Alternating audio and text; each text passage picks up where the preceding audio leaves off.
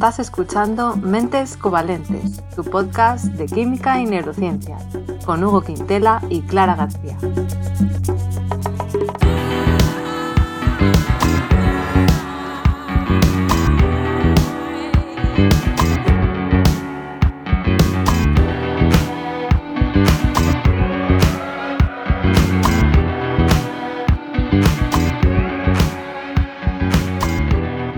Bienvenidos al episodio 35, en el que vamos a hablar del cannabidiol o CBD para los amigos. Hugo, ¿qué tal? ¿Cómo estás? Hola, muy bien, pero a ver, no lo pronuncies cannabidiol, es cannabidiol, es que los no químicos orgánicos es lo peor.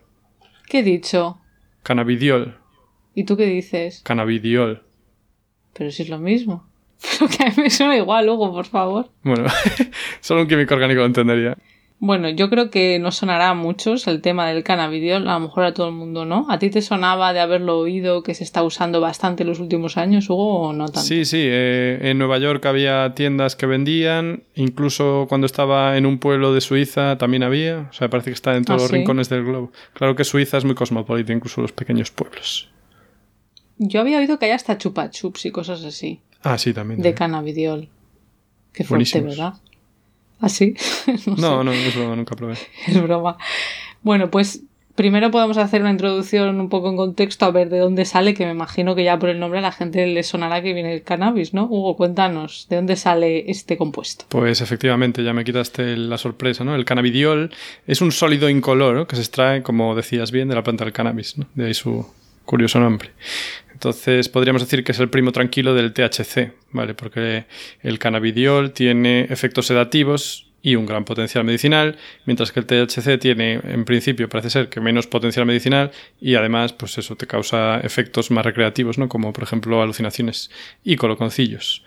Eh, no confundamos, por cierto, el cannabidiol con el cannabinol, ¿vale? Que el cannabinol también tiene algunos efectos psicoactivos modestos, no tanto como el THC, y de hecho es un producto del metabolismo del THC. Pero no estamos hablando de eso. Entonces, cannabidiol, ¿qué, qué, qué grupo tendrá el cannabidiol? Pues acabando en ol o H, entiendo. Sí. Bien, ¿No? o sea, tiene alcohol, pero además es diol. Ah, claro, es tiol. Di, di. Es que eso que di, dos, ol, Exacto, dos. exacto. Es que te entendí tiol, que eso sería que tiene un Ah, perdón. SH. No, perdón, No, no, no. igual. A ver, yo estoy duro de oído también. Pero, ¿sabes qué? No me voy a meter ahora en la estructura. Y dirás tú, ¿por Vale. qué si ahora pega mucho? Bueno, pues porque estructuré el guion así, ¿vale? Eh, entonces, ¿qué cabe decir? Bueno, está en la planta del cannabis. Hay que decir cannabis, no cannabis, ni cannabis. Ah, hay que decirlo así. ¿Quién lo No, la verdad es que ahí me estoy ya metiendo en jardines. Bueno, la cuestión es que distintas cepas de cannabis o distintas subespecies producen distintas proporciones de cannabinoides. Entonces, ¿qué pasa? Que los seres humanos, como son muy listos, pues han hecho selección genética y han favorecido las cepas más intoxicantes, digamos, sobre todo en las últimas décadas. Entonces, los campos de cultivo de Marruecos y Afganistán, ¿no? que eran y son grandes productores, eh, tienden a tener proporciones, o tendían a tener proporciones muy similares de THC y de CBD. CBD es lo que nos interesa, el cannabidiol. ¿vale? Que van bajando últimamente por esa manía de seleccionar las que coloquen más. ¿Y qué pasa? Que llegamos a tanto que lo que se cultiva en Europa, por ejemplo, tiene entre un 6 y un 8% de THC, en Holanda un 16%, en Estados Unidos un 7%, y de, mm, de CBD, de cannabidiol, casi no tienen nada ya a día de hoy. Porque Ah, eso, en los últimos 40 años, pues se bajó mucho el porcentaje mediante selección genética. Así que si te dicen, eh, si quieres dormir bien, fúmate esto, tío, y tal. Bueno, Pues no. eh, no diría yo qué tal. Además, fumarlo resulta que es ineficiente porque se quema una gran parte ¿no? de estos compuestos y se deshacen. Y además se absorbe de entre un 10 y un 27% de lo que tiene. Eh, bueno, de estos compuestos orgánicos. Y además parece, dirás tú, ah, pues no pasa nada, listo, me meto un vaporizador y tal, jiji, jaja. Pero eh, los vaporizadores tampoco son muy buenos en esto y tampoco consiguen eliminar eh, los, digamos, residuos de la combustión, ¿no? Hidrocarburos poliaromáticos que son malos, ¿vale? Cáncer, cáncer. Y además sí que aumentan su absorción incluso. En fin, que tampoco es una cosa súper sana fumar en estos movidos. y también dirías tú, pues me fumo un té, vete a la mierda. Pues te fumas un té, pues la absorción en el té es incluso más baja, en un 6%. ¿Cómo que te fumas un té? me fumo un té, dije. No, me bebo, me Ah, te bebes un té. A ver, fumar en general, o sea, es perjudicial para la salud, te fumes lo que te fumes, pero bueno, sí, pues unas cosas peor que otras. No se me ocurre ahora. Y el té dices, o sea, un tecito de de cannabis te refieres, de hojitas así y tal. Claro, vas a absorber poco porque se va a disolver muy poquito, porque claro, no es muy soluble en agua el ah, CBD ni el THC, entonces pues... Exacto. Vale, o sea que no. Bueno, o sea, obviamente pues sí que tiene efectos y tal, pero eso, que sepas que tampoco te estás metiendo mucho en el cuerpo. Bien.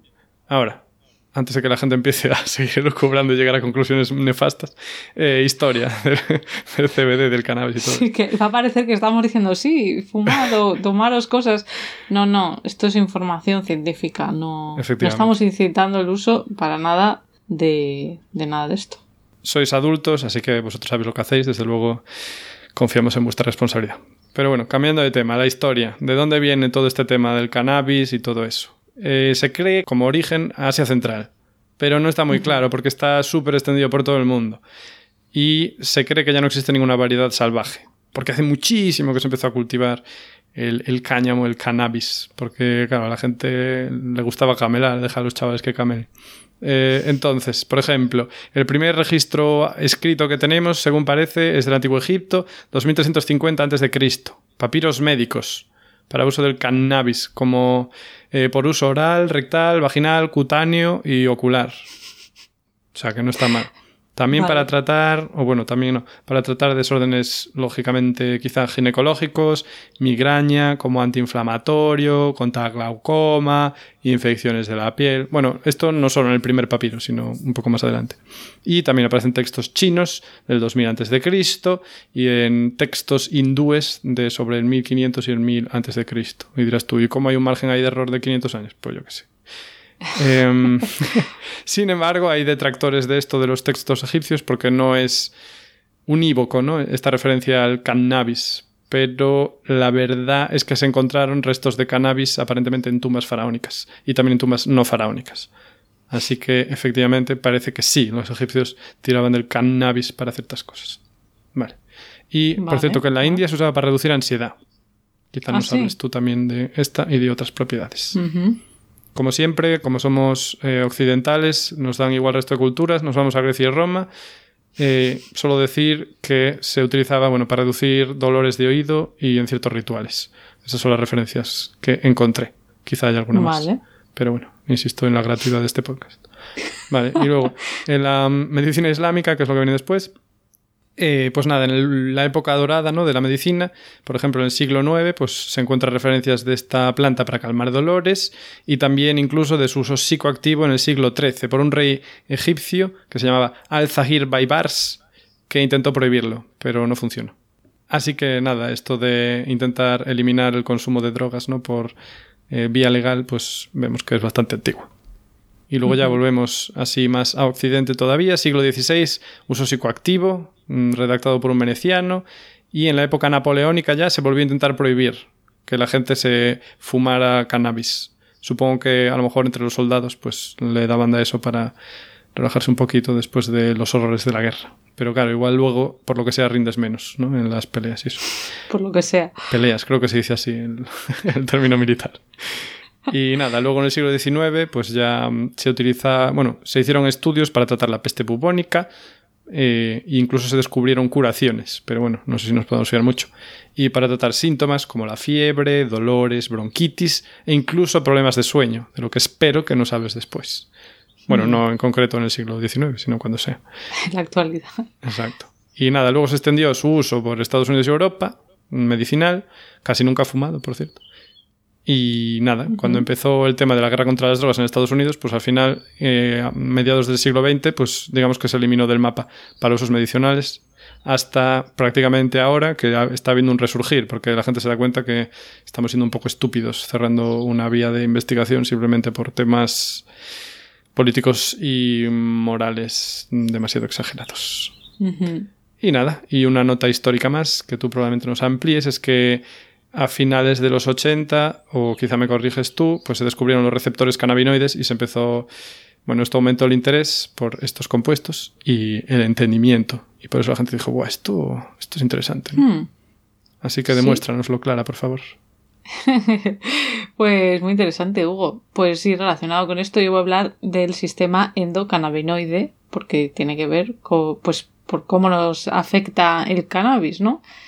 Eh, entonces, bueno, como tú ya has contado, mm, los efectos del cannabis en el sistema nervioso central mm, ya estaban bien documentados desde hace tiempo, no es nada nuevo. Y en concreto, pues se sabe que tiene un efecto de depresión en el sistema nervioso central, o sea, también de relajación, de analgesia. Y lo que pasa es que no se tenía claro pues cuáles eran esos mecanismos responsables, ¿no? de esos efectos. Además del efecto psicoactivo, que por supuesto es el más conocido, ¿no? Supongo. no querías ocultar, ¿eh? No, no, no. Entonces, bueno, al ser los cannabinoides sustancias hidrofóbicas, que tú lo has comentado antes, ¿no? Que si te haces un tecico, pues no se va a disolver muy bien. Pues se pensaba que podrían actuar, esto lo entenderás tú mejor que yo, de manera similar a los agentes anestésicos, por lo que he leído, de manera no específica. Pensaban que podía ser que hicieran algo así. Entonces, en los años 80 eh, se empezaron a encontrar ya evidencias, como has contado tú antes, de que los cannabinoides podrían ejercer su acción uniéndose ya a receptores en el cerebro. O sea, el mecanismo este que siempre suele decir que es como una llave en su cerradura, ¿no? Que, bueno, pues que tiene que unirse a un receptor concreto. Entonces, bueno, ya se empezó a ver cierta evidencia de que se tenían que unir a algo y en concreto se vio que era a receptores acoplados a proteínas G. Para más información, para el que haya estudiado biología y sepa lo que es eso. Pero no, Así somos nosotros, buscar la vida. Bueno, que la G viene de que fijan el núcleo de guanina, pero tampoco lo vamos a meter en esto. Buscadlo vale, vale. en Wikipedia. Bueno, pues eso es lo que empezó a ver por los años 80 y ya por fin en los años 90, bueno, concretamente en 1990, redondo, se identificó y clonó un receptor cannabinoide que, pues como fue el primero que se vio, pues se le puso el nombre de CB1R, la R del receptor, pues CB1, ¿vale? Y ya está. Y tres años después se identificó y clonó otro receptor que era diferente, entonces se le puso un nombre parecido, pero con el 2, CB2. Receptor CB2. Muy bien, fácil, sencillo. Total. Así que estos dos receptores serían los responsables de los efectos principales del cannabis, es lo que se creía, ¿no? Que, es verdad, pero hay, hay, más y bueno, son los que se reconocen normalmente, pero existen otros receptores que también se ha visto que pueden interactuar con los cannabinoides, así que no son estos únicos, pero son los que siempre se nombran cuando se hablan del sistema endocannabinoide. Vale, que se llaman otra vez CBD. CB1 y CB2. Bien, CB1 y CB2. Lo que pasa que la R del final, pues de receptor. Claro, o sea, si escribes receptor CB1 y si no escribes receptor sería CB1R para cortar. Eso, exacto. Para los que queráis escribirlo. sí, en un trabajo para la universidad o lo que sea.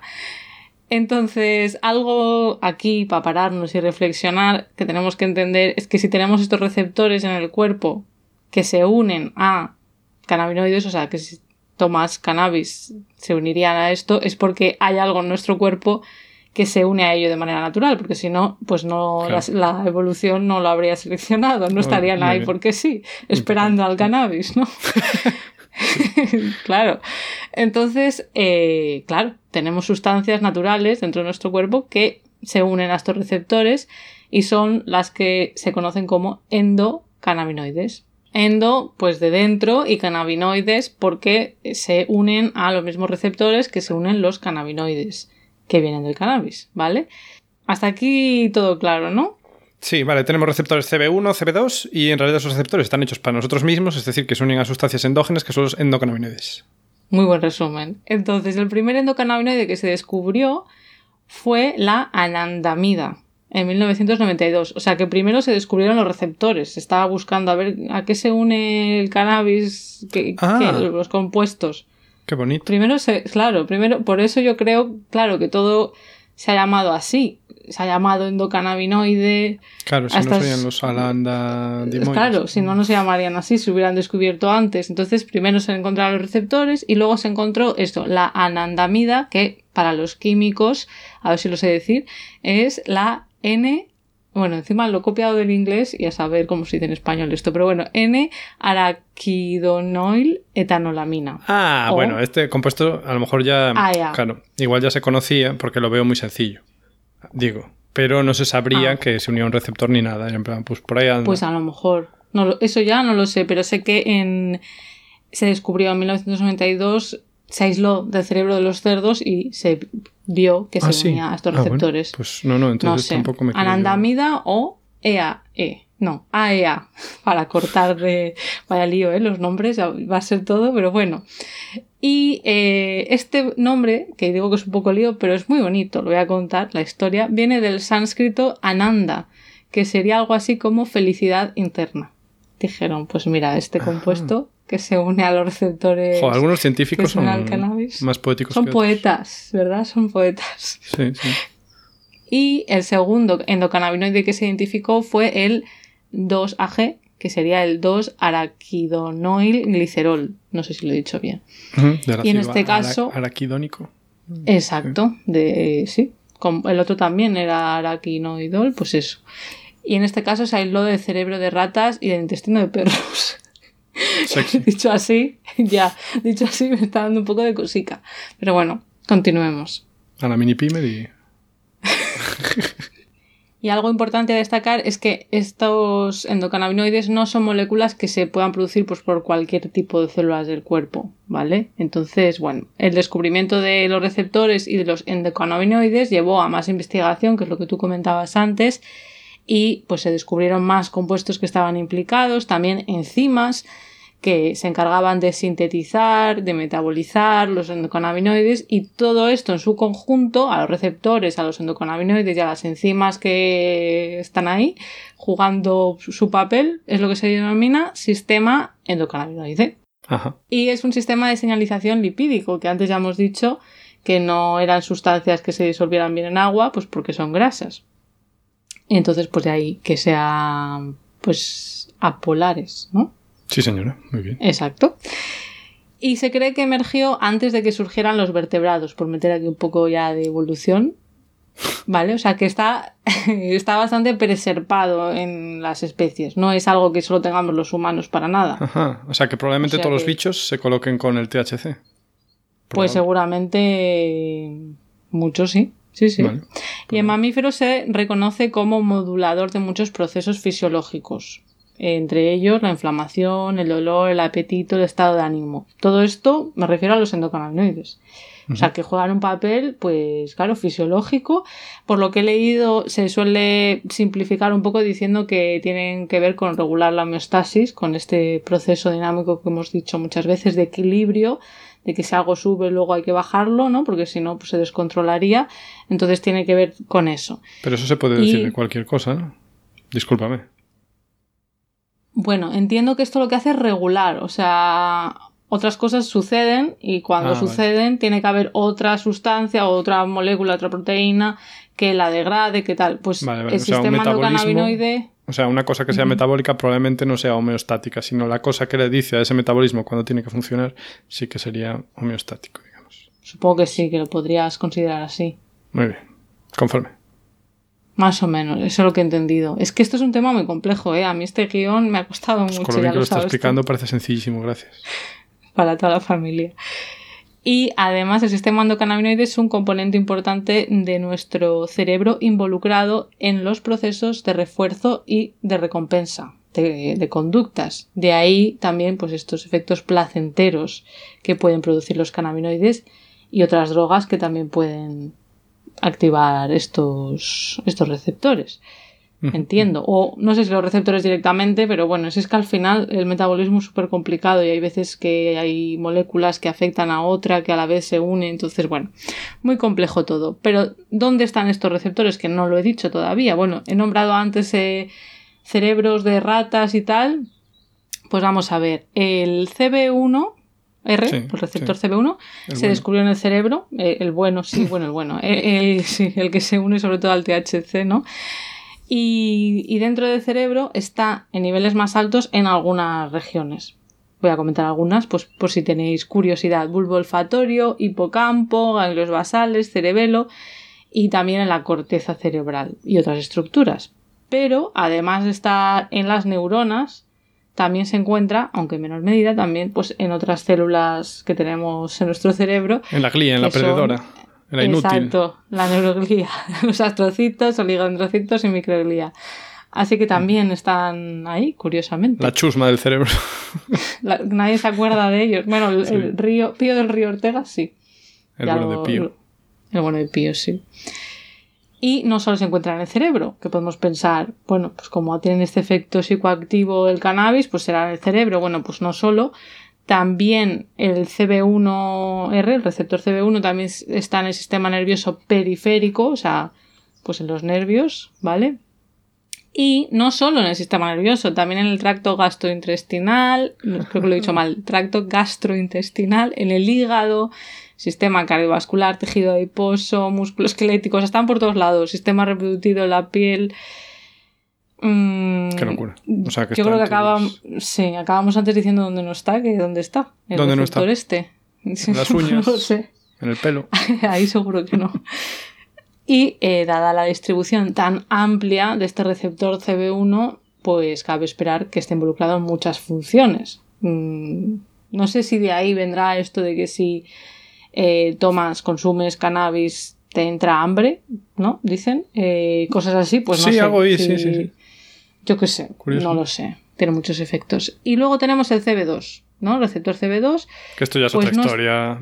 Esto es otra historia que no tiene nada que ver, ya no está tan extendido para nada. Se ha identificado en regiones del cerebro del sistema de recompensa, pero también en, otras zonas del cuerpo, en testículos, se ha visto, en el bazo. En testículos al azar, así, en algunos.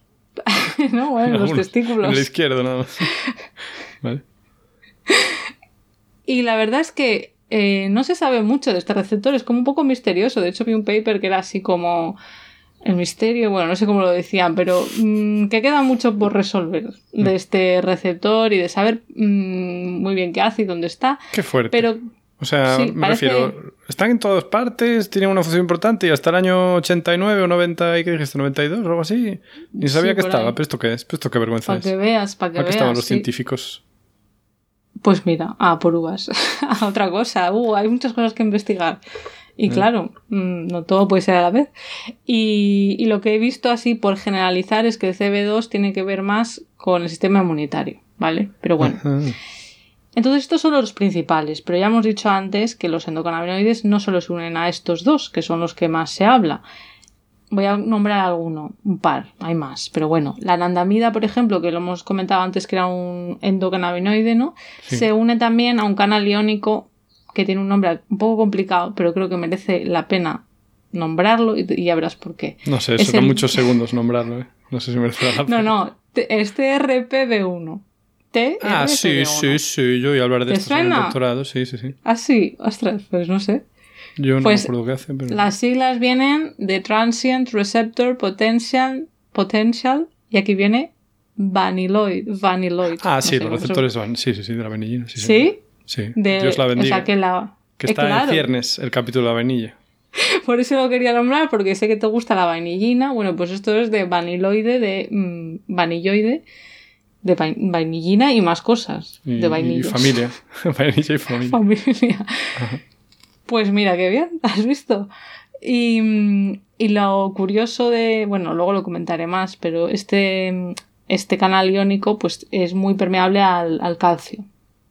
Lo veremos porque es importante, pero eh, se une, cuando se une un cannabinoide a este receptor TRPV1, mm, pues lo que parece es que se reduciría el dolor, contado así de manera simplificada. O sea que de ahí quizás el efecto analgésico, eh, por ejemplo, del cannabis si se unen las moléculas, depende de, es que es lo que estábamos comentando, que hay cannabinoides, muchos, en el cannabis hay muchos, no solo en el THC y el CBD, mm, lo que mm. pasa es que son los más abundantes. Son los más abundantes y, luego depende de la variedad de la planta, pues tienes más de uno o tienes más del otro. El CBD, bueno, luego lo comentaremos más, pues sí que se une a este TRPV1, pero a lo mejor el, bueno, a lo mejor no, el THC. TRPV1. Ah, sí, lo he dicho mal. Estuviste mucho en Cataluña, claro. la B alta y la B baja. que el THC se une más al CB1. Ajá. Simplemente para simplificarlo, pero entender de manera general que el cannabis tiene diferentes cannabinoides y que luego cada uno se va a unir a receptores diferentes con mayor o menor afinidad. Pero que el hecho de que haya endocannabinoides que se unan a este TRPV1 y se vea que tiene que ver con una reducción del dolor, pues ya nos dice. ¿Lo he dicho mal otra vez o qué? Sí. Que no, que es que lo digo deprisa, TRPV1. Ah, no, lo digo mal, sí. TRPV1. Nada, mujer. Vale, o sea que claro, el distinto efecto de los distintos eh, cannabinoides pues viene dado de que se unen en distinta proporción a distintos receptores. Lo cual viene dado obviamente por su estructura diferente, de la cual hablaremos en breves. Y de hecho, por eso no hablé de la estructura al principio, para enlazar con esto. fíjate, fíjate que bien enlazado. Vale, lo único que te, lo último que voy a contar antes de que nos cuentes tú lo demás es, claro, hemos dicho dónde están los receptores y tal, pero cómo funcionan en sí los endocannabinoides de manera mm, general, ¿no? pues imaginaros una neurona arriba y una neurona abajo, la neurona de arriba liberaría los neurotransmisores, se uniría a la neurona de abajo y haría ese efecto. Los, los endocannabinoides no, no es eso. Sería que la, neurona de abajo, que es la que se llama neurona posináptica, o pasiva, cuando recibe los neurotransmisores, en respuesta a eso, se sintetiza a demanda, respuesta a esa actividad de la neurona como consecuencia de haber recibido neurotransmisores, esos endocannabinoides, ¿vale? Y su mecanismo principal de regulación sináptica, que la sinapsis ya lo hemos dicho varias veces, que es pues esa, mm, bueno, unión sin llegar a tocarse de dos neuronas, es la señalización retrógrada, ¿vale? Retrógrada, ¿aquí qué quiere decir? Pues hacia atrás, ¿no? Como la gente que es muy retrógrada, pues que vive en el pasado. Pues que van hacia atrás. Aquí, para visualizarlo, eh, se me ha ocurrido una metáfora o analogía, no sé muy bien, eh, que sería, imaginaros eh, que estás con una caja de cereales, ¿vale? Y lo típico que la viertes en un bol con leche. ¿Vale? Pues imaginaros, los cereales, vamos a imaginar que son bolitas de esas, no sé, de lo que sea, de chocolate, eh, serían los neurotransmisores, ¿vale? Pues cuando llegan a, abajo, a su destino, en este caso la leche, imaginaros que se producen unas moléculas que vuelan hacia arriba y vuelven a la caja de cereales para decir que pare, que ya no eche más. Por eso decíamos antes que eh, tiene que ver con la homeostasis. Es en plan, bueno, que ya hemos recibido suficiente. ¿Y esto es lo que hacen? Esos endocannabinoides. Le dicen, ya, ya, me llega. Ah. Sí, se sintetizan a demanda cuando ocurre esta pues eso, unión de neurotransmisores a la neurona de abajo. Suben para arriba, por eso se dice que es retrógrada, ¿no? Y actúan a la neurona en la neurona presináptica. Pero una cosa, como eso no ocurre exactamente con los cereales, no puede ser una analogía. Probablemente sea una metáfora o cualquier otro recurso. Vale, es que siempre me lío cómo se llama cada cosa. Vale, pues metáfora. Metáfora visual. Que no estoy seguro tampoco si es una metáfora, ¿eh? ojo. Porque... Bueno, aquí si hay algún lingüista o... ¿Quién es la gente que estudia esto? Los lingüistas, ¿no? Que nos lo diga. Los poetas.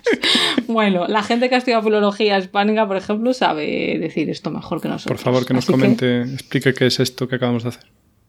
Así que bueno, actuarían como freno. Esto en el caso de los que se unen a los receptores, por ejemplo, CB1, que hemos dicho que sí que están en el sistema nervioso, pero, por ejemplo, los receptores CB2, pues en vez de ocurrir esto con una neurona, pues lo que haría mm, sería tener un efecto inmunomodulador.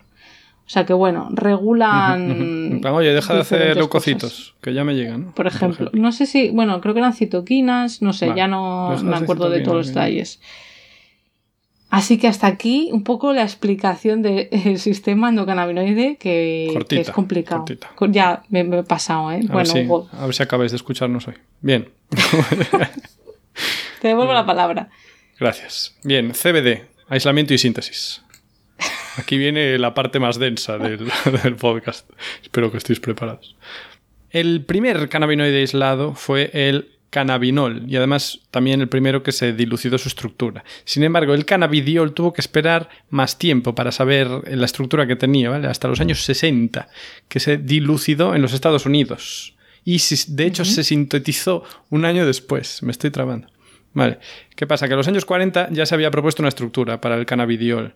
Pero es que había un problema, que era saber dónde estaba un doble enlace. Porque ahí el cannabidiol resulta que tiene un doble enlace que el cannabinol, por ejemplo, no tiene, y entonces con el cannabinol no había ningún problema. Para que nos hagamos una idea del coñazo que es saber las estructuras, ¿vale? Porque tú dices, sí, sí, lo sé todo. Ay, bueno, este doble enlace no sé si está entre el carbono 2 y el 4 o entre el carbono 5 y el 6, ¿sabes? Pues Ya. a veces por esas movidas no sabes cómo es una estructura. Vale. Y em, claro, al haberlo sintetizado, eso les ayudó a saber cómo era estructura. Porque claro, tú cuando haces la síntesis en principio tienes control, digamos, absoluto. Dices, o sea, como estoy haciendo yo la síntesis, el doble enlace tiene que estar aquí. Entonces luego comparas lo que tú sintetizaste con lo que se aisló de la naturaleza y si es lo mismo, porque puedes hacer unos experimentos para ver si son Ya, iguales o no. no me lo imagino cómo es, pero bueno, se pueden hacer experimentos. Sí, sí, sí. Bueno, pues lo más sencillo es el- eh, la resonancia magnética nuclear, pero también, por ejemplo, un espectro infrarrojo, solo que ves como la molécula en disolución absorbe y no sé qué, entonces te da como un espectro que es como un gurruño, ¿sabes? Como Claro. las líneas de sonido, por ejemplo, ¿sabes? Que ves ahí una onda de sonido y ves los Sí. picos y esas movidas. Bueno, pues si son exactamente iguales, dices, esto es la misma molécula, Claro, señores. claro que tú no ves, a lo mejor la gente se imagina que tú puedes ver. Claro que no ignorantes. Bueno, en realidad, en realidad sí se puede. Una estructura, una puedes Bueno. hacer rayos X por rayos X. Si consigues cristales Eh, puros, mm, puedes. Cristalografía, sí. Efectivamente. Pero bueno, no, no ves, no la ves en realidad. O sea, ves, mm, deduces qué forma tiene viendo cómo se reflejan esas radiaciones y tal y cual. Pero bueno, Vale. la cuestión. eh, vale, pues que ya está. Que en los años 60 se dilucidó su estructura. Correcto. Y ahora me dirás, ¿pero qué estructura? Animal. claro. Claro, Y- claro. Ahora Entonces, a ver. yo ahora os Pues, voy a pedir un ejercicio de imaginación. Os voy a pedir que cerréis los ojos qué bonito. y que vislumbréis un hexágono, un hexágono regular, es decir, con todos los lados iguales. Después, en uno de los vértices del hexágono sale una rayita que se une a otro hexágono. ¿Lo estás viendo? Mm, más o menos. Ojo, más o menos, es la figura más sencilla del mundo. un hexágono Bueno. unido a otro hexágono por una, por una raya, ¿vale? Por uno de sus lados. O con, No, no, no, sin compartir un lado, vale, igual Ah, es que soy vale. un mal narrador. Vale, no, no, pues sí, con una, con una rayita. sí, con Bueno, pues eso ya, digamos, es como el núcleo, ¿vale? Luego resulta que uno de los hexágonos ya me voy a quitar de precisiones porque sí que podría, podría funcionar, pero me parece que es un poco coñazo. Bueno, Uno de esos hexágonos tiene un rabito y tiene ese diol, ¿vale? Dos alcoholes. Y luego el otro hexágono tiene ese doble enlace que no sabía si estaba arriba o abajo, no sé qué. Bueno, pues ya está. Es una molécula bastante sencillita. Tampoco nada que ver con la que hice yo en la, en la tesis, ¿sabes? O sea, para aficionados. Por eso se pudo hacer en los años 40 ya, ¿no? Sin estar seguro cuál era, pero en los años 40 Sí. ya había tecnología para hacerla. es pequeño. Bueno, Bueno. pero no sé si lo vas a contar o no, que se parece mucho al THC. Sí, eh, sí, lo voy a contar, lo voy a contar. Porque Vale, vale. de qué os voy a hablar? También de la biosíntesis, es decir, de cómo la madre naturaleza hace esto. Porque como lo hace el ser humano, no se puede contar sin verlo. O sea, habría que ver las estructuras y tampoco le iba a interesar a la gente. Pero esto es lo que hacen muchos químicos orgánicos, es lo que les interesa. Pero ¿cómo lo hacen? Pero no es lo que vamos a decir. Vamos a, a hablar a grosso modo de cómo lo hace la naturaleza. Entonces, vamos al principio. El CBD, cannabidiol, es un cannabinoide. ¿Vale? Y dices tú, ¿qué es un cannabis? Bueno, pues un compuesto que hace el cannabis. Vale, hay otros aproximadamente 180 cannabinoides más. Y Vale. resulta que son policétidos. Ah, ahí, ahí ya no vas tan sobrada, ¿eh? Ah, policétidos, ¿y eso qué es?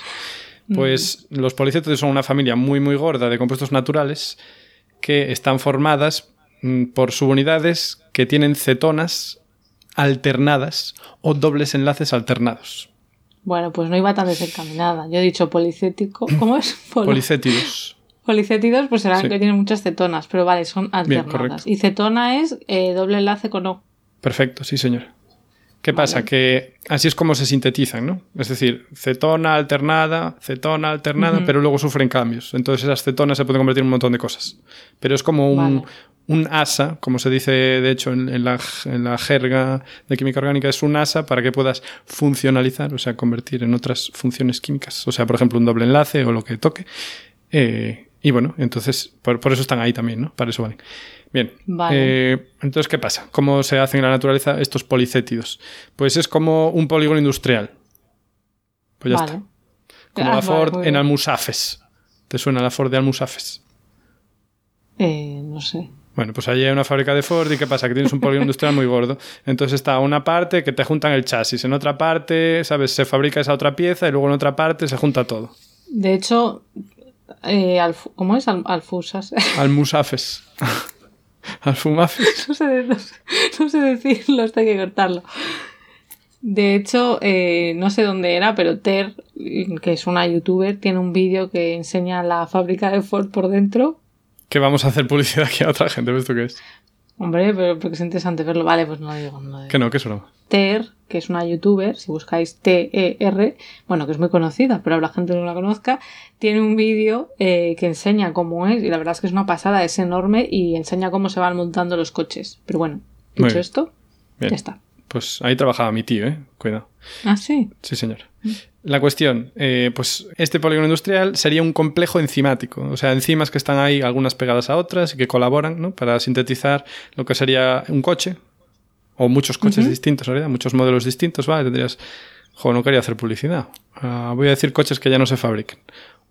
No, pero son marcas que ya... Bueno, es igual, mira, un Ford Focus, Pues sí. te voy a hacer un Ford Escort o te voy a hacer un Ford Sierra, ¿vale? Y son distintas moléculas.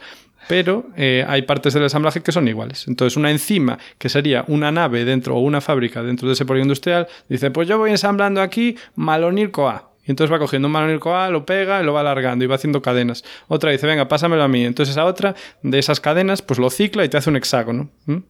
O a veces incluso también puede pasar de forma espontánea, porque la química es así, Ah. ¿sabes? Por interacciones tal de la molécula, pues pasa solo. Pero bueno, entonces todas esas moléculas colaboran y entonces te sacan, pues eso, te pueden sacar un CBD, como te pueden sacar un THC, como te pueden sacar lo que sea, ¿sabes? Pues así Vale. funciona. Las enzimas simplemente van haciendo distintas funciones y se asocian. Eh, pero ¿qué pasa? Que en realidad esto no te lo esperabas. Resulta que las plantas no hacen ni THC ni CBD. Como te que no hacen. Bueno, sí lo hacen, pero no lo hacen por ellas mismas. O sea, es muy sencillo. Uy, uy, Simplemente uy. el mecanismo de las enzimas no fabrica estos compuestos, sino que fabrica sus derivados eh, carboxilados. O sea, que es Ah. igualita que la molécula, pero tiene un grupo COH, un ácido. Sí, C-O-O-H, H. vale, sí, Sí. carboxilo. Vale, pues eso. Lo que ¿Y pasa quién es se que... lo quita? ¿Quién se lo quita? Pues se quita o bien por acción de la luz solar, por el calor, o bien simplemente con el paso del tiempo, ¿vale? Porque es una cosa que, bueno, requiere cierta activación y tal. Entonces, ¿qué pasa? Que Ah. ese mm, em, carboxilo se desprende en forma de CO2. Pero el contenido en la planta, si no la almacenas, es mm, casi nulo. Lo que tienes es el compuesto carboxilado. O sea, para que la planta de cannabis, de cannabis, ¿no? Porque es esto, es el cannabis, tenga estos endocannabinoides, no, huyendo, estos cannabinoides, Sí. O sea, estos en que- concreto, el CBD y el THC, ojito. Porque Ah, otro- o sea, tiene un montón de cannabinoides, pero estos dos en concreto. estos en tiene. concreto tiene pocos porque en realidad los tiene con un grupo COOH. ahí. Correcto, correcto. Y entonces para que se vaya el grupo COOH, Sí. ¿Qué hay que hacer? O sea, se- Almacenarla. Almacenarla Que nosotros los humanos. Ah, por eso lo de tenerla. No, no es por eso. Lo de que la gente que cultiva marihuana le pone Sí. luz. ¿Es por eso? Bueno, supongo que les pongo luz para que crezca, crezca la planta. ya, pero se pone mucha, mucha luz. Solo es por la, para Bueno, que crezca. supongo que sí. Lo que pasa es que luego no qué hará el metabolismo de la planta en sí, ¿sabes? La verdad es que eso no tengo ni idea. Quiero decir, tú le pones mucho sol y dices, ay, pues la que está aquí en la, mm, justo en los pelitos de la hojita, sí, se convirtió en THC, pero ¿qué hace la planta algo con esa? Porque igual la planta dice, ah, pues yo esto lo transformo en otra cosa porque no me interesa. No tengo ni idea y no me voy a meter. Pero a ver, si está en el campo normal, no tendría no tendría THC y CBD. Eh, muy poquito. Muy poquito. Hasta, hasta que no la conserves durante X tiempo o la calientes Ah, o... eh, ¿Qué otra cosa era? O por la acción de la luz solar, pues no. ah, vale, apenas vale. tienes. Así que cuidado Bueno, a ver, eso. el sol, el sol le da, no sé. El soledad. Y también una cosa curiosa es que se fabrica en los tricomas de las plantas, que son los pelillos estos que recubren eh, las hojas, ¿sabes? Esos pelillos, Mm, pelillos de... como microscópicos casi, ¿no? Ese bueno, no sé, vello. muy pequeñitos. Sí, muy pequeñitos, muy pequeñitos. Y nada, y decir que el abuelo precursor de estos compuestos es el CBGA, el ácido cannabigerólico, ¿vale? Como gerolo. Algunos saben lo que es un gerolo, pero no voy a meterme aquí en esto. Y mm, para detalle es que no, no tiene actividad psicoactiva, ¿vale? Que ya sé que sois muy, muy golfos y golfas. Y nada, este compuesto tiene un anillo bencénico, ¿vale? O sea, ya viene con el anillo bencénico de serie. Porque igual no lo dije, ah, no lo dije. No. Pues, pues eh, nada, pues el cannabidiol sí que tiene un anillo bencénico. Eso, ese diol está unido a un anillo de 6, pero que es bencénico. O sea, que tiene tres dobles enlaces conjugados, pero tampoco nos metamos tanto en eso. Bueno, yo lo que había leído es que eh, es como muy parecido al THC, pero que se, eso, se dobla como... Sí, sí eso es un buen apunte. Sí, se cicla, ¿vale? Porque os acordáis que os dije, imaginaos dos hexágonos unidos entre ellos por una línea, pero que no es un lado, ¿vale? Pues resulta que en el THC es igual, pero son tres hexágonos. Porque uno de esos alcoholes del diol cicla con el otro hexágono y tal, ¿vale? Solo eso. Acordaos, el THC tiene un solo alcohol y el, el CBD tiene dos alcoholes. Acordaros. Acordaros. Muy importante, si consumís, acordaos de eso. tío, tío, que tiene solo una cosa. Vale. Bueno. Y... Mm, bueno, pues eso. Yo creo que ya básicamente ya está todo. El abuelo el abuelo es el cannabigerólico, del, que viene del gerolo, eh, y, ya está. Y eso, y recordaros que, pues que la planta lo que tiene es el compuesto carboxilado que pierde CO2 al ¿eh? calentar por reacciones fotoquímicas. O por Me recuerda un poco a lo que nos pasa a los mamíferos con la vitamina D, que tenemos un precursor y es con la acción de, de la luz solar que se convierte en la forma activa de la vitamina D. Interesante comparación, me parece, me parece inteligente. Eh, pero no sé si las plantas necesitan THC o CBD para algo. Ah, esa es una muy buena pregunta que no me había hecho. Que, claro, a lo mejor ¿Cómo nos admiramos mutuamente? Es increíble. que a lo mejor es como en su día comentamos con el, el, capítulo del café y la cafeína, que la cafeína funciona como mm, insecticida, era, ¿no? Creo, bueno, para proteger a las plantas. Sí, sí, Entonces, y tal, yo creo que sí, de, protección. Sí, varias cosas. Y de hecho, otras plantas, evita que crezcan malas hierbas alrededor, bueno, malas hierbas para la planta de café, alrededor, mata competidores, me parece. ¿Ves? Pero esto del THC y el CBD no sabemos a la planta en sí. Que no, le... lo, no lo miramos eso. Vaya fallo. No, porque somos muy antropocentristas aquí, en este programa. Claro, las plantas, el lobby de las plantas no, no hace mucha presión, ¿sabes? No tiene mucha fuerza. no. Bueno, pues ya sabiendo todo esto, mm, yo creo que vamos a ir ya a ver qué, hace el CBD en nuestro cuerpo, ¿no? ¿Qué te parece, Hugo? Bien, bien, la verdad que ya estaba Bien, ya toca, ya toca. vale, que la gente estará diciendo, pero ¿funciona o no funciona? Vale, pues primero vamos a entender a qué se une el CBD ya que hemos introducido el sistema endocannabinoide. Bueno, pues curiosamente, aunque hemos hablado de que los receptores CB1 y CB2 son los principales que se consideran y los que se descubrieron primero, pues el CBD tiene muy poca afinidad por estos receptores típicos del sistema endocannabinoide, sobre todo por el CB1, mm, ahí tiene, a ese tiene muy poca afinidad, comparado, por ejemplo, con el THC, que sí que tiene. Que le encanta. Y ya claro, ya podemos entender con lo que has contado de la estructura molecular, pues que claro, son a diferentes cosas, porque uno está ciclado, el otro no, pues bueno, llave y, y, cerradura, pues por eso. Pero se une muy bien al que hemos comentado antes de las cosas de la vainilla, el TRPV1. Eso, V. También a los receptores de serotonina, que alguna vez hemos hablado de serotonina, y a más cosas también a la adenosina, que en su día también hablamos de la adenosina en el capítulo de la cafeína. ¿Te acuerdas, Hugo? Sí, qué tiempos. qué tiempos aquellos? Bueno, pues también se une la enzima que degrada, por ejemplo, al endocannabinoide que hemos dicho antes de anandamida. Así que se une a bastantes cosas, a más también, pero bueno. Entonces, de ahí que pueda tener eh, tantos efectos diferentes. Sí. Antes hemos comentado que el CBD en sí no tiene efecto psicoactivo. Lo has dicho tú, muy bien. Pues, eh, por si acaso, ¿Qué es? ¿Qué, qué significa, no? Que tenga efecto psicoactivo. Bueno, pues sería que afecta a procesos cognitivos, de percepción, de conciencia, de estado de ánimo. Por ejemplo, el alcohol, pues sí que es psicoactivo. La nicotina también es psicoactiva, ¿vale? El THC del cannabis sí. Es lo que diríamos coloquialmente que te coloca, ¿no? En este caso. Pero CBD no, no tiene esto. Entonces, eh, bueno, pues estupendo. tampoco se ha visto ningún efecto secundario peligroso, ni que te puedas eh, hacer dependiente a este compuesto. Entonces, parece que hay, hay un interés en ver sus aplicaciones médicas, ¿vale? Y nos vamos a centrar en este compuesto.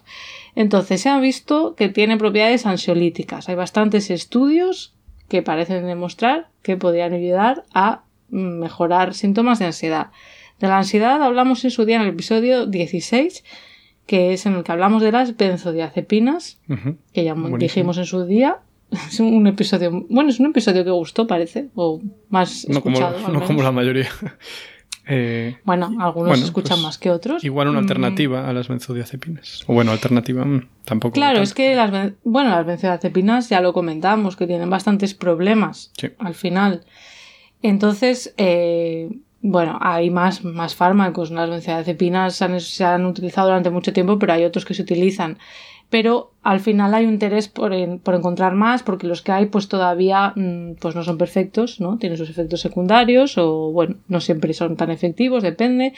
Eh, tolerabilidad, adherencia, así que bueno, hay interés en que se vea a ver si hay algún otro compuesto que pueda funcionar mejor. Y como hemos dicho antes, pues el CBD se une a unos cuantos receptores, incluyendo algunos que tienen que ver con la regulación del miedo y la ansiedad, como por ejemplo los receptores de serotonina. ¿Vale? Entonces, eh, poniéndolo en contexto, para que quede también más claro, eh, este receptor de la serotonina también ya es una diana ansiolítica conocida de antes, no es algo nuevo que se haya empezado a pensar, ah, pues a lo mejor este receptor viene bien. Y hay algunos medicamentos que ya están aprobados para el trastorno de ansiedad generalizada, como la buspirona, que se unen a este receptor de serotonina. Así que bueno, tienen eso en común, ¿vale? Y existen numerosos estudios con animales que sugieren que el CBD pues, se podría usar para trastornos de ansiedad. O sea, tú puedes tener diferentes modelos animales con ratones generando diferentes respuestas a estrés y ver qué pasa y eso pues se ha visto que, que parece que funciona. Pero ya sabemos que muchas veces hay medicamentos que son prometedores en animales y luego se miran humanos y, y nada, un ¿no? chasco, un chascazo. Esto pasa, vamos, es- Pan de cada todos día. los días. Sí, para las farmacéuticas, eh, quiero decir, cuando investigan, pues dicen, ah, mira, aquí funciona, en células funciona, luego en animales funciona, luego va a humanos y no. Puede pasar. Son bueno, suyos. vamos a ver. Somos suyos los humanos, sí. Pues en humanos parece que CBD eh, no tiene efectos ansiolíticos en condiciones basales, o sea, mm, si tú no estás con ansiedad mm, especial, no te va a hacer Ah. ningún efecto de relajación extra, Pero sí que se ha visto que reduce la ansiedad asociada, por ejemplo, en un estudio a hablar en público, ¿vale? En personas sanas. Ah, La mayoría de las personas les da miedo, tienen miedo un poco de miedo escénico, o miedo sea, que de- antes de hablar en público, Sí. un porrito. Se ha visto. No, porrito no, porque esa es la cosa. Ya, ya, es broma. Y no, Lo y no lo digo. Claro. Claro, es que la cosa es que el THC y el cannabidiol tienen efectos diferentes y el THC no relaja. Entonces, si te tomas el, el porrito, bueno, habrá gente que sí que se relaje, porque luego también hay diferencias individuales, pero, pero no, no sería lo mejor. Sería Además el que CBD. afecta, como dices tú, a tus funciones cognitivas, claro, el THC. Entonces, a lo También. mejor arrastras eh, y yo qué sé, Sí. igual la lías. Sí, la verdad es que no. lo Que vas a oler, además, eso. ¿sabes? Bueno, eso desde luego. Entonces se ha visto, por ejemplo, en eso, en personas sanas que no tenían ningún trastorno de ansiedad, que sí que les relajaba, pues antes de un experimento, ¿no? De tener que hablar en público. También se ha visto en personas con trastorno de ansiedad social, o sea que, que les da bastante ansiedad el estar con personas, interactuar con personas que no conocen, eh, en, en esta prueba de hablar en público y se ha visto en estos estudios un efecto ansiolítico similar al diazepam, para que nos hagamos Caray. una idea. Poco no es. Sí. Y también se vio, por ejemplo, que reducía la ansiedad anticipatoria asociada a hacerse un escáner médico. O sea, no sé muy bien si era el- el- lo que querían estudiar. O sea, metieron a la gente en un, en un escáner de neuroimagen. En este caso era una técnica que se llama SPECT. Y les metieron para ver qué efecto les producía. Pero, claro, hay mucha gente que le da como miedo el meterse en un escáner, la Son claustrofobia. los escáneres, pero bueno. A mí no me da Hace miedo. mucho ruido. Sí, pero no me produce, no me da nervios. Hay gente que sí que le da nervios o que se pone, sí, se pone nerviosa, se- con ansiedad.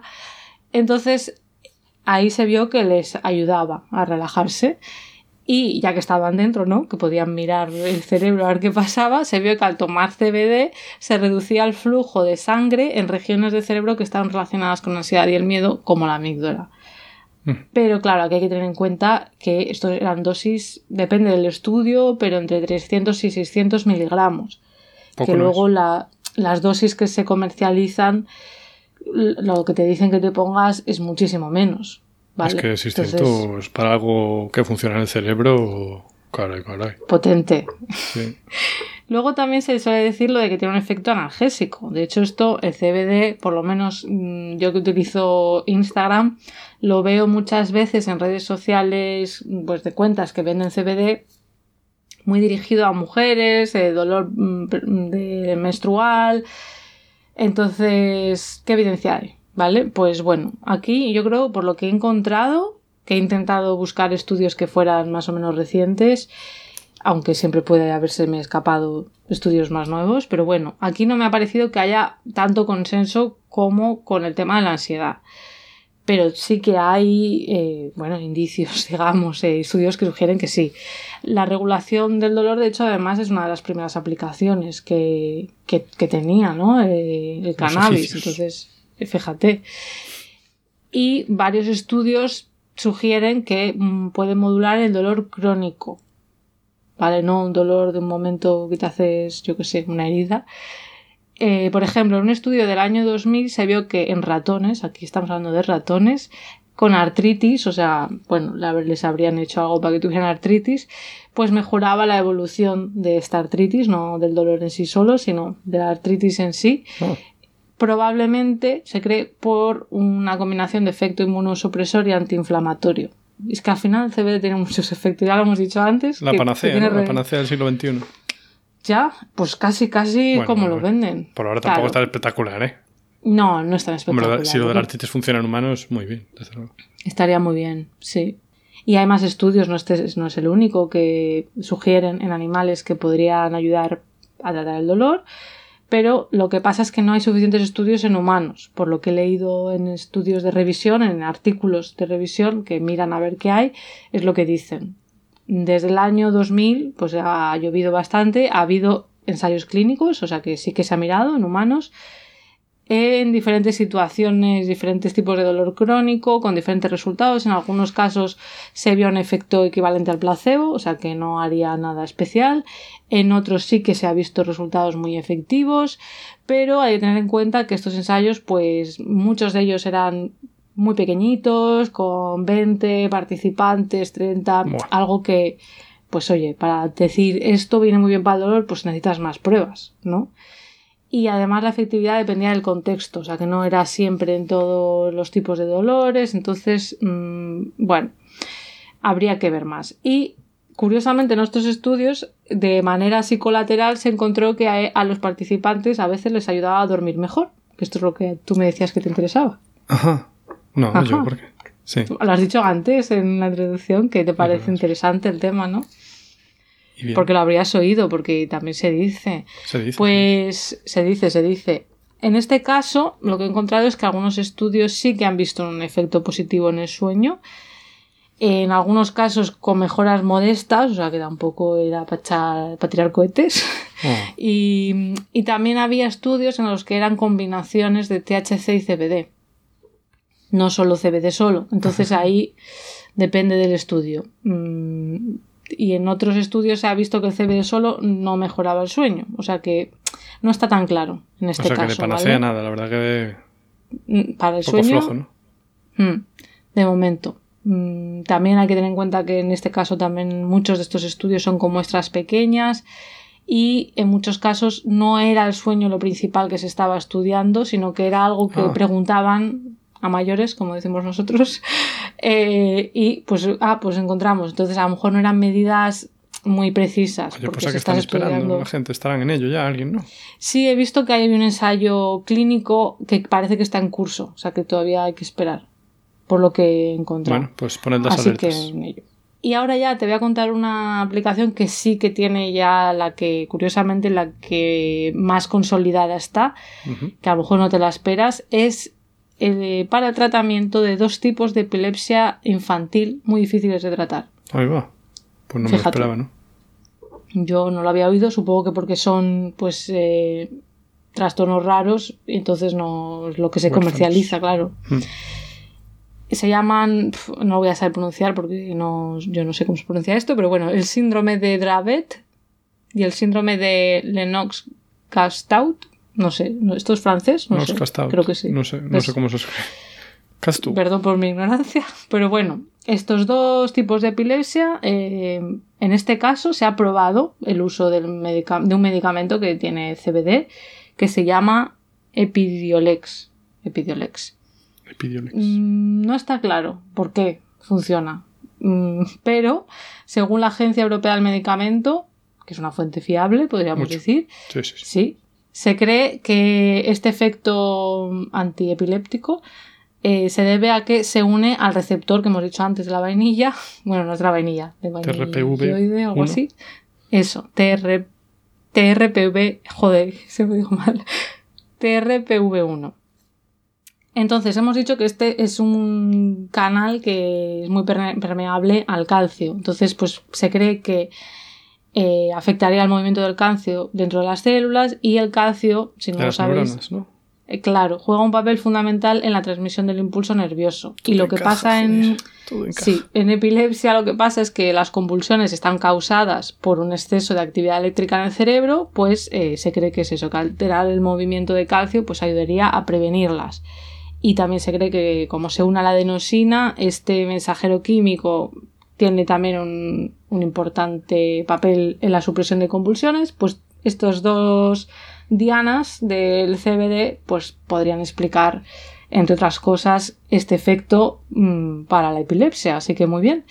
Y luego ya por mencionar hay muchos más estudios que ya no puedo entrar en todos porque es que hay muchísimos pero parece que se está estudiando que se podría aplicar para la psoriasis el acné pero también enfermedades neurológicas he visto para la esclerosis múltiple para el Parkinson pero de momento para estos casos hace falta más evidencia Mm, no hay suficiente para decir, bueno, ya tenemos aquí la, cura para todo. Y yo me he centrado más pues en lo que se anuncia por redes, que a lo mejor la gente lo ve y dice, ah, mira, el CBD. Entonces, todo esto suena más o menos bien, pero aquí hay un gran pero, Hugo, que yo no sé si tú te lo imaginas o no. ¿Cuál es el gran problema? El gran problema es que el CBD no se comercializa como un medicamento, sino como un suplemento alimenticio. Por lo tanto, no está regulado como un medicamento. ¿Quién va a gastar dinero en eso? Si dices tú, si lo puede comprar en cualquier sitio, ¿sabes? Yo no lo voy a poder vender bajo patente, ¿no? Ah, eh, ¿es por eso? No lo sé. Ah, se me está ocurriendo, claro. Vamos a ver, si tú haces un medicamento que es CBD y, te costó miles de millones investigar para qué vale, pero el CBD lo puede comprar un señor en la tienda de la esquina por los 50 céntimos, ¿para qué? Pero aquí lo que me imagino, a ver, aquí alguien que sepa de esto de regulación nos puede explicar mejor. Nosotros no sabemos de este tema en concreto, pero yo no sé si al no estar, o sea, si hubiera una regulación que dijera, no, el CBD solo se puede vender como medicamento y en ese caso tiene que pasar por estos controles, no lo sé, no lo sé. No, entonces sí valdría. O sea, tú puedes patentar el uso de una sustancia para una cosa concreta, como pues esto, los niños con epilepsia. Pero claro, si investigar que esa molécula valga para eso te cuesta mil millones y luego tú eres un paciente que tiene ese problema y tienes que escoger entre la pastilla, que es cara, y luego comprarlo en la arboristería de la esquina, pues igual eso dice que las empresas no quieren invertir. O sea, ¿crees que es un problema de. No lo sé. Bueno, se me ocurre falta que puede ser económico. porque si puedes acceder yo a él. Pensaba, yo pensaba, pero no lo sé porque no es un tema que controle, que a lo mejor tenía que ver con que como no hay ningún estudio definitivo que haya dicho, pues esto funciona para esto, que no se podría vender en general como medicamento, entonces, bueno, como, como suplemento alimenticio sí, pues se cuela por ahí. No lo sé. Sea como sea, lo que hay que tener en cuenta, no sé el porqué de, por qué es así ahora mismo, es que al, ser un suplemento alimenticio, no te lo pueden vender diciendo esto te va a arreglar tal problema. Simplemente, pues, pueden hacer, bueno, a veces sugerencias de para qué puede servir, pero tienen que tener cuidado con cómo lo dicen, porque si no les pueden decir, hey, esto no lo puedes decir si no es un medicamento. El problema de todo esto es que no hay controles en muchos casos, imagino que depende del país de procedencia y de la empresa y de todo, de qué compuestos llevan. Entonces se pueden colar CBDs, o sea, mm, frasquitos, muchas veces, bueno, se comercializa de muchas maneras, pero lo más común es o una cápsula o aceite que te pones debajo de la lengua sublingual y eso pues va al sistema circulatorio rapidito entonces, muchas veces está contaminado con otras cosas. O tiene THC, se ha visto, eh, o no tiene tanto CBD o, tiene más o menos de lo que dice.